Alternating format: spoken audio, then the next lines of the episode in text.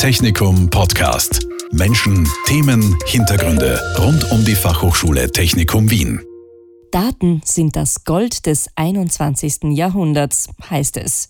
Sicher ist, das Thema betrifft uns alle, jeden Tag. Und die Themen Datenschutz und Datenethik beschäftigen die Experten. Einer dieser Experten ist heute mein Gast, David Meyer, Leiter des Masterstudiengangs Data Science an der Fachhochschule Technikum Wien. Ja, Daten sind das Gold des 21. Jahrhunderts. Würden Sie diese Aussage unterschreiben? Also auf jeden Fall, denn äh, alle Anwendungen, die innovativ sind, basieren eigentlich auf Daten, auf Benutzerdaten, auf Informationen, die über Sensoren, über Kameras, über Sprache aufgenommen werden. Also Daten entstehen in unglaublichen Mengen mittlerweile, eben weil die Informatik so fortgeschritten ist und, und äh, Computersysteme überall im Einsatz sind. Also, und in denen schlummern natürlich äh, ausgesprochen spannende Informationen, nicht über über Umwelteinflüsse, über Eigenschaften von Personen, über Verhaltensmustern. Und aus diesen Gründen sind tatsächlich Daten eigentlich die Basis von heutzutage innovativen Geschäftsmodellen. Jetzt gibt es ja gegenüber dem massenweise Sammeln von Daten durchaus auch eine gewisse Skepsis. Thema Big Data, Datenschutz und so weiter. Die Frage, wer darf eigentlich welche Daten wann, wie und in welchem Ausmaß sammeln, die wird heiß diskutiert. Ist diese Vorsicht, diese Skepsis aus Ihrer Sicht gerechtfertigt? Auf jeden Fall. Das ist ein hochsensibles Thema, was Sie ansprechen. Also Datenschutz das, was ich natürlich sehr ernst nehmen muss, es gibt auch entsprechende gesetzliche Bestimmungen dazu, der Datenschutzgrundverordnung beispielsweise. Aber es geht ein bisschen weiter noch. Also es geht nicht nur darum, jetzt äh, sensible Daten geheim zu halten oder zu anonymisieren, sondern es geht auch darum, dass diese Machine Learning Modelle, also diese Methoden der künstlichen Intelligenz, die, die zum Einsatz kommen, dass die auch nicht die Daten missbräuchlich verwenden und die Modelle dann in eine bestimmte Richtung hin verzerrt sind. Also zum Beispiel äh, Männer oder Frauen bevorzugen oder ähnliches oder, oder Leute mit, aus unterschiedlichen Ethnien. Also es, es, zeigt sich, dass das sogar passieren kann, ohne, ohne Absicht. Ja? Also es passiert in vielen Umständen tatsächlich, ohne dass es ihm bewusst ist, einfach aufgrund einer unachtsamen Behandlung der Daten. Und deswegen ist das wirklich ein ganz sensibles Thema und das ist auch ein, ein, ein wichtiger Bereich von Data Science, dass man hier bei den Daten eben schon ansetzt und, und da entsprechend auf diese Dinge achtet. Also auch äh, ethische Grundsätze letztlich äh, beachtet. Ähm, nicht nur jetzt das, das reine, reine Datenschutz, dass die Daten nicht in fremde Hände geraten, sondern auch, man die Daten verarbeitet, dass man hier sehr sorgsam mit den Daten umgeht. Also es geht sehr weit, hat sehr weitreichende Konsequenzen ja, und wird sich auch jetzt in, in neuen Gesetzgebungen widerspiegeln. Mhm. Und da ist das Schlagwort Data Science ja schon gefallen. Ist diese Thematik denn auch etwas, das bei Ihnen im Masterstudiengang Data Science gelehrt wird? Selbstverständlich. Nicht? Also wir, wir haben eigene Lehrveranstaltungen über Datenschutz und Ethik und behandeln eben auch diese, diese Verarbeitungsthemen sehr intensiv. Also die Beschäftigung mit den Daten selber steht da eigentlich im Vordergrund in diesem Studiengang, weil wirklich die, die Grundvorstellung ist, äh, nur mit, mit gutem Datenmaterial kann auch nachher ein gutes Modell herauskommen. Also man kann mit schlechten Daten oder einem Spitzenmodell auch nichts anfangen. Also es ist wirklich an der Quelle anzusetzen. Die, die Daten sind wirklich die Basis für entsprechend gute Ergebnisse. So wie wenn Sie kochen und Sie verwenden einfach äh, keine guten Zutaten. Das wird dann auch nichts. Ja? Also äh, dem besten Rezept werden sie aus, aus schlechten Zutaten kein gutes Essen bereiten können. Und so ist es auch im Data Science Bereich. Ja, genau. Das Thema Kochen ist mir jetzt auch gerade in den Kopf gekommen, als Sie gesagt haben, ohne gute Daten funktioniert es nicht. Das ist das, das, was jeder Koch sagt, ohne gute Zutaten kann ich kein gutes Gericht kochen. Das wird nie funktionieren. Ist das auch ein bisschen die Idee hinter diesem Masterstudiengang Data Science, dass Sie sagen, es kommt wirklich darauf an, dass die Daten gute Daten sind sozusagen, eine gute Grundlage für alles, was danach kommt? Auf jeden Fall, auf jeden Fall, nicht? Also es ist, es ist so, dass äh, das, das, das Gold, nicht, was man hier also was man hier also in den Daten äh, sucht, das muss erst geschürft werden. Nicht? Also das ist nicht sofort da. Die Daten müssen erst aufbereitet werden, bevor sie zu Gold werden. Und das ist eben der, die meiste Arbeit eigentlich im Leben eines, eines Data Scientists, die Aufbereitung, Bereinigung, Analyse der Daten selber. Und ähm, es ist grundsätzlich verläuft die, die Arbeit eines Data Scientists durchaus entlang eines, sagen wir mal, äh, mehr oder weniger standardisierten Workflows in der Pipeline. Also so ein, so ein Prozess, den man so grob immer verfolgt. Und der fängt einmal damit an, dass man die Daten natürlich einfach einmal sammeln muss, ähm, erhalten muss. Das ist schon mal teilweise eine Herausforderung, vor allem wenn es sich um sehr große Datenmengen handelt oder um Daten, die sich rasch ändern, wo man Sensoren benötigt, die laufend Daten einspielen. Ähm, äh, also das, das kann durchaus schon mal äh, spannend sein, allein die Daten überhaupt zu extrahieren von der entsprechenden Quelle. Und als nächstes muss man sich diese Daten einfach auch mal ansehen und entsprechend aufbereiten. Und da gibt es auch ein, gibt eine Fülle von Datenqualitätsthemen, die auftauchen. Daten können unvollständig sein, sie können fehlerhaft sein, ähm, sie können leider auch einfach nicht ausreichend sein. Ja, es kann zu wenig Daten geben. Wir reden immer von Big Data, aber es gibt auch das Gegenteil in der Praxis, ja, dass quasi zu wenig Daten hat. Auch das gibt es. Oder man hat die falschen Daten erhoben, die falschen Informationen und die wirklich interessanten fehlen eigentlich. Dann ist es auch Aufgabe des Data Scientists, diese wirklich relevanten Informationen zu identifizieren und eben entsprechend nachzubeschaffen. Also das, das hat sehr weitreichende Konsequenzen, die auch in mehreren Iterationsschritten passiert. Das ist nicht etwas, nichts, was auf Knopfdruck geschehen kann. Man, man äh, hört ja ganz gern, ja, Google macht ja alles auf Knopfdruck, nicht? Man braucht die Daten nur irgendwo hochladen und dann drückt man auf den Knopf und dann kommt alles automatisch heraus. Also bereits beim Anfang dieses ganzen Verarbeitungsprozesses funktioniert das einfach nicht. Sehr oft braucht der Data Scientist nämlich Domänenwissen, also äh, Wissen über die, das Anwendungsgebiet, in dem die Daten gesammelt werden. Und ähm, das geht sicher nicht auf Knopfdruck, nicht? Dazu muss man sich ein bisschen einarbeiten in jeweiligen Bereich. Man muss mit den Leuten sprechen, man muss Hintergründe erfragen, also man muss recherchieren. Das sind alles Sachen, die nicht automatisch geschehen können. Und nur dann aber kann man wirklich ein gutes Datenmaterial erhalten. Ne? Und wenn dieses, wenn dieses Datenmaterial dann wirklich vorliegt und bereinigt worden ist und aufbereitet worden ist, dann geht es dann so in Richtung Modellbildung, wo dann das berühmte Machine Learning hineinspielt, wo man dann Vorhersagemodelle erzeugt, mit denen dann äh, Bilder erkannt werden oder Sprache erkannt werden oder ähm, Umsätze vorhergesagt werden oder vielleicht auch Börsenkurse ist ein bisschen schwieriger, aber, aber äh, so, solche Dinge könnte man grundsätzlich, grundsätzlich dann angehen. Aber das alles funktioniert erst dann, wenn die Daten selber qualitätsgesichert worden sind. Mhm. Und eben genau diese Abläufe, diese Vorgänge in der Arbeit des Data Scientists, die werden im Studiengang Data Science ganz genau beleuchtet und angesprochen. Das ist also als erstes das Data Engineering, also das richtige Erheben von Daten, der richtige Umgang mit Daten. Und dann das zweite, das Sie erwähnt haben, das ist dann der Bereich Solution Engineering, wo es eben darum geht, was kann ich mit diesen Daten genau machen, was kann ich da an Mehrwert oder an einer neuen Idee, an einem neuen Prototyp sozusagen generieren. Genau, genau. So ist es. Das ist die, die zweite Phase, das Solution Engineering, das Herzstück, äh, wenn man so möchte, der Kern der, der, der Arbeit.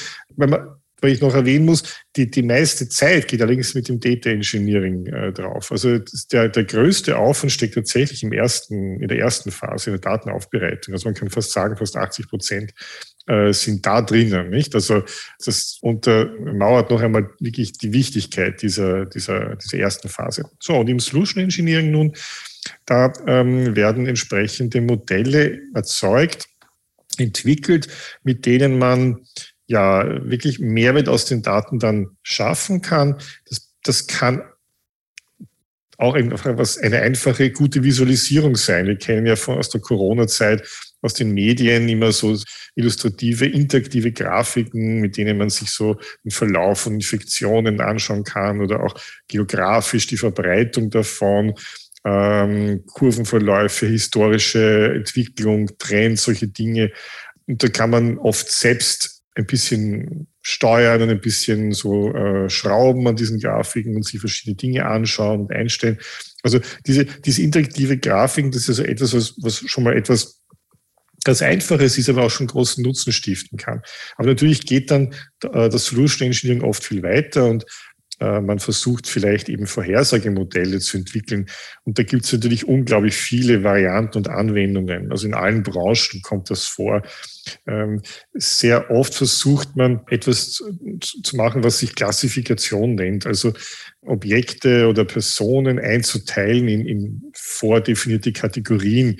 Beispielsweise, wir kennen das alle aus dem Alltag, unser E-Mail-Spam-Filter, nicht? Der funktioniert ja im Hintergrund vollautomatisch, nicht? Wir möchten natürlich möglichst wenig äh, unnötige, unnötige Spam-Mails bekommen. Und das ist ein klassisches Klassifikationsproblem. Ein E-Mail kommt herein und es wird analysiert und dann wird es halt entsprechend in den Spam-Ordner ähm, geschickt oder einfach kommt in unsere normale Inbox wo sie dann sehen. Dahinter stecken klassische Machine Learning Algorithmen, die eben entsprechend die E-Mails, die E-Mails entsprechend klassifizieren. Also das ist, das wäre etwas, was wir alle aus dem Alltag kennen. Oder auch mittlerweile unauffällig im Hintergrund arbeiten. Wenn man sich mit dem Smartphone, wenn man Fotos aufnimmt, dann werden die eigentlich auch schon automatisch in Kategorien einsortiert, ja, zumindest in so Haustier, Essen, Urlaub, ja, Landschaft.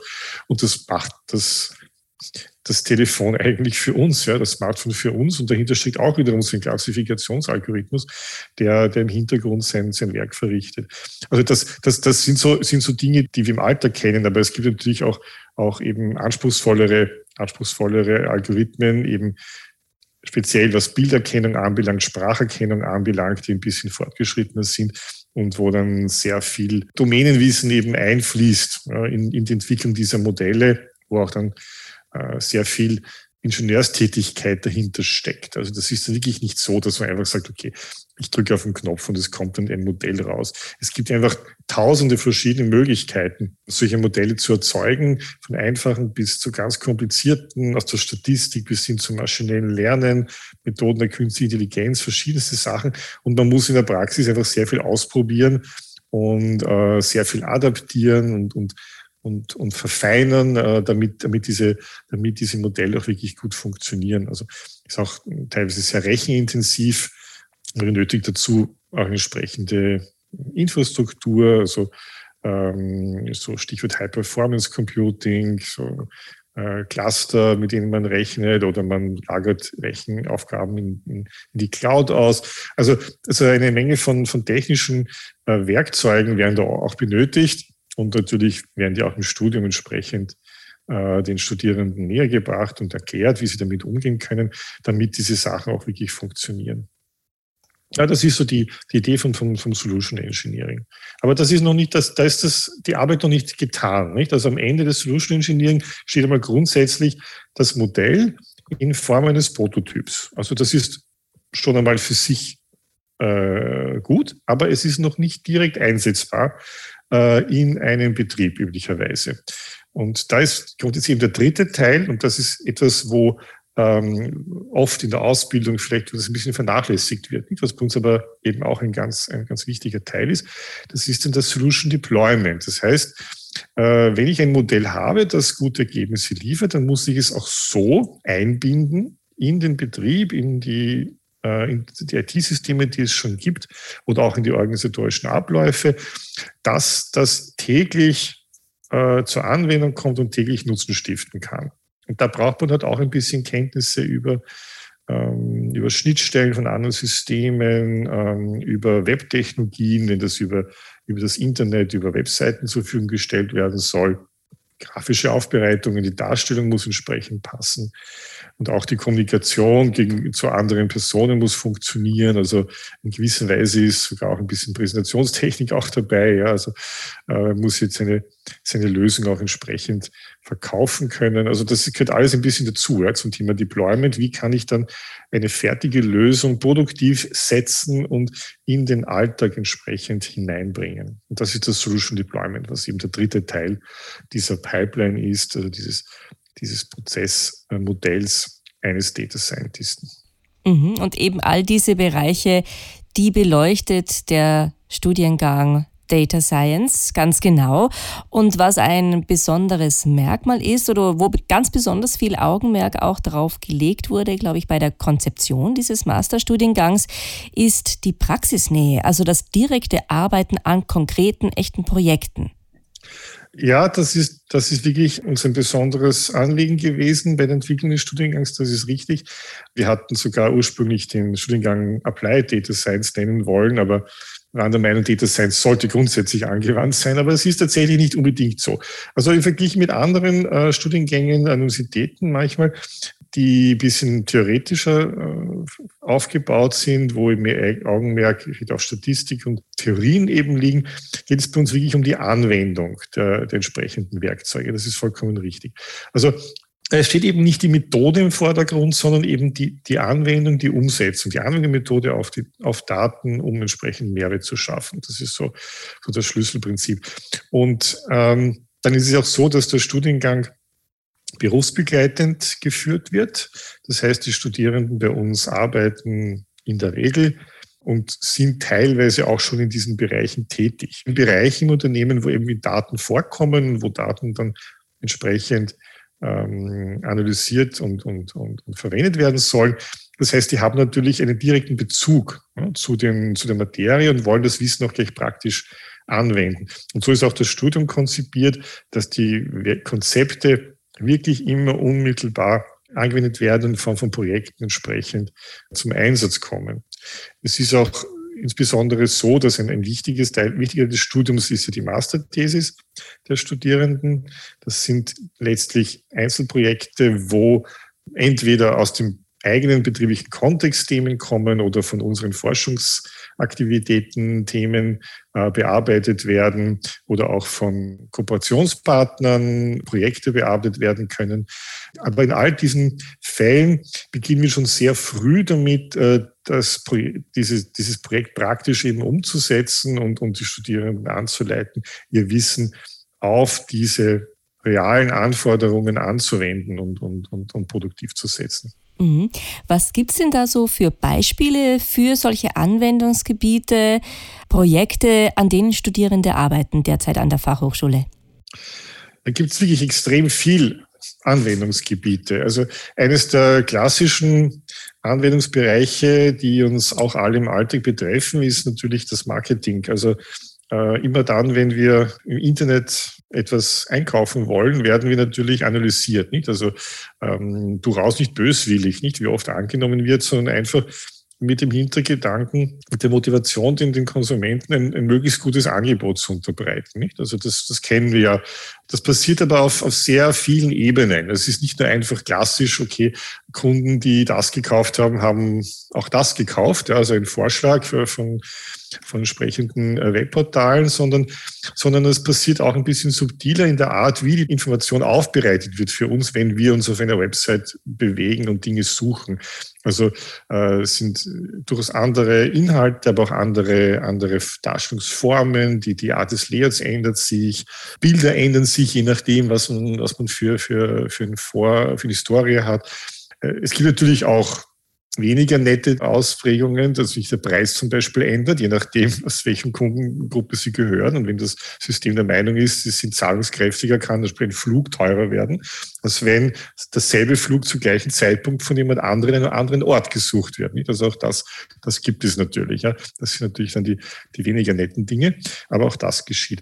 Und hinter all diesen sogenannten analytischen Marketing stecken eben auch äh, entsprechende Analysemethoden, ähm, durchaus eben Vorhersagemodelle oder Empfehlungssysteme, die auf Daten basieren, auf historischen Daten, die das Unternehmen gesammelt hat über die entsprechenden Kunden, die entsprechende Kundin, ähm, historische Daten oder zumindest solche, die aktuell entstehen, während ich jetzt gerade ein Produkt suche auf, auf der Website. Also natürlich, je mehr Daten ich habe, desto, desto besser wird das Ganze. Deswegen sind natürlich auch alle Unternehmen sehr bemüht, solche Daten zu erhalten. Nicht? Die berühmten Kundenkarten und dergleichen sind ja nicht da, um die Leute jetzt unbedingt einen Vorteil zu verschaffen, sondern um an Informationen heranzukommen. Da, ist, da spielt genau auch dieses Thema Datenschutz eine sehr große Rolle. Nicht? Weil da ist oft dann die Grenze sehr rasch erreicht, wie, wie weit darf ich die Daten jetzt für diese Zwecke benutzen? Wie weit missbrauche ich Daten, die ich in anderen Unternehmensbereichen gesammelt habe, zu Marketingzwecken? Nicht? Also dass da genau greifen diese gesetzlichen Maßnahmen und da muss man sich sehr sensibilisiert sein, auch in der täglichen Arbeit. Und das wird natürlich bei, den, bei uns entsprechend auch äh, berücksichtigt. Äh, ja, andere Bereiche im Unternehmen, beispielsweise in, äh, in, der in, in, der Produktion, in der Fertigung, ein, ein, sehr aktuelles Thema ist Predictive Maintenance. Das heißt, ähm, kann ich vorhersagen, ob eine Maschine ausfällt in, in, der nahen Zukunft, nicht? Und kann natürlich mit der Idee kann ich das vermeiden rechtzeitig, indem ich frühzeitig warte oder, oder Dinge halt dann vielleicht repariere, äh, bevor es wirklich dann zum, zum Ausfall kommt. Weil Ausfälle sind teuer, da habe ich Stillstände in der Produktion, es kommt zu Verzögerungen, Kunden sind unzufrieden. Also eine Fülle von Dingen, die man nicht möchte. Und daher ist also die präventive Wartung natürlich ganz wichtig. Und da helfen eben auch Machine Learning Modelle dabei. Hier kommen zum Einsatz typischerweise so Sensordaten, die man sammelt. Und das setzt dann schon die Arbeit des Data Scientists ein bisschen früher an, als man vielleicht denkt, weil äh, tatsächlich muss, muss man erst die richtigen Daten erst erheben. In der Praxis sehr oft gibt es die Daten nicht. Also das Unternehmen möchte zwar äh, solche Vorhersagen tätigen, hat aber eigentlich gar keine Sensoren oder die falschen oder nicht ausreichend viele. Und das funktioniert dann einfach nicht. Und dann ist die Arbeit des Data Scientists schon einmal zu Beginn festzustellen, okay, hast du die und diese äh, Daten überhaupt erhoben oder kommen die irgendwo? Wenn nicht, dann bitte beschaffe die und diese Sensoren und montiere die mal und sammle mal Daten. Nicht? Also das heißt, da beginnt man wirklich ganz am Anfang. Wir haben gerade immer so ein Forschungsprojekt am Laufen und da muss man quasi mal einen Schritt zurückgehen, ja, bevor man überhaupt beginnt, jetzt großartig Daten aufzubereiten und Machine Learning Modelle zu machen. Also das da fängt, viel, fängt die Arbeit schon viel früher an. Also das ist eben auch, das ist eben auch so ein klassischer Bereich im, im Betrieben.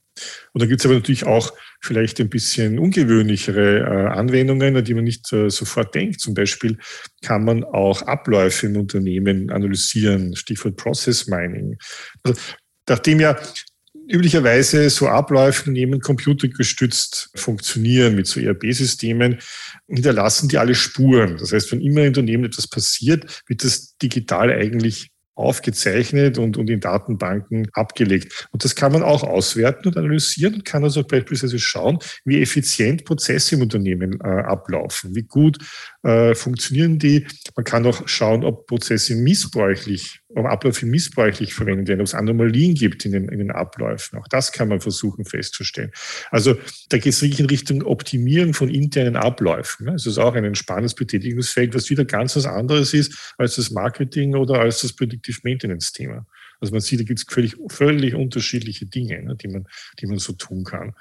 Ähm, und, und alle die sind, sind nicht extrem spannend, natürlich. Mhm. Das ist ja durchaus überraschend eigentlich, wie groß die Bandbreite der Anwendungsgebiete ist und wie unterschiedlich so eine Arbeit als Data Scientist eigentlich sein kann.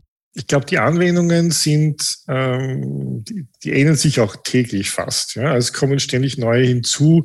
Aber im Studium ist es auch ein besonderes Anliegen, diese Domänen, die verschiedenen Domänen, äh, die Spezifika dieser Domänen, dass, dass man das auch lernt, wie man damit umgeht. Also es gibt Spezialisierungen im Studium, äh, wo dieses Domänenwissen einfließen soll, wo eben ganz bestimmte Bereiche genauer angesehen werden. Ich nehme als Beispiel heraus vielleicht den Finance-Bereich, ähm, wo es eher vielleicht um Bankdaten geht oder, oder eben Marketing, wie wir gesagt haben, oder sehr wichtig auch äh, medizinischer Bereich, medizinische Bildgebung, ja, Healthcare oder erneuerbare Energien, ja, auch gerade besonders wichtig, ja, wie man, wie man sparsam mit Energien umgehen kann. Auch das ist etwas, ein, ein ganz brennendes Thema für Data Science kennen alle das Smart Metering daheim und, und, und ähnliches. Also das sind alles ganz spezifische Domänen mit äh, bestimmten Anforderungen. Die Daten schauen bis speziell aus, müssen speziell gesammelt und aufbereitet werden. Ähm, die Modelle sind anders, das Hintergrundwissen ist ein bisschen anderes und ähm, das gehört zum Data Scientisten dazu, dass, dass er oder sie sich, sich äh, ständig auch in neue Domänen einarbeiten kann, aber möglichst rasch, um eben äh, die, die Daten gut aufbereiten zu können. Das muss man ein bisschen üben, nicht? Also äh, da braucht man eben einen gewissen Zugang, äh, einen Ansatz, wie man eben sich in sowas Neues einarbeiten kann, neues Thema einarbeiten kann und wie man dann eben doch dann die geeigneten, die geeigneten Verfahren auswählt, um, um dort erfolgreich zu sein. Und das machen wir im Rahmen von, von Spezialisierungen im, im Masterstudium, wo einige zur Auswahl stehen, wo die Studierenden dann sich beispielhaft hier vertiefen können.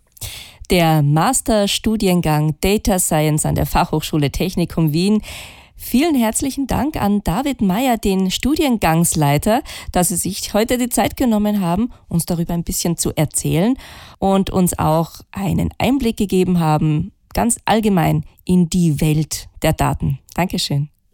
Dankeschön. Technikum Podcast. Menschen, Themen, Hintergründe rund um die Fachhochschule Technikum Wien. Dieser Podcast wurde produziert von Radio Technikum.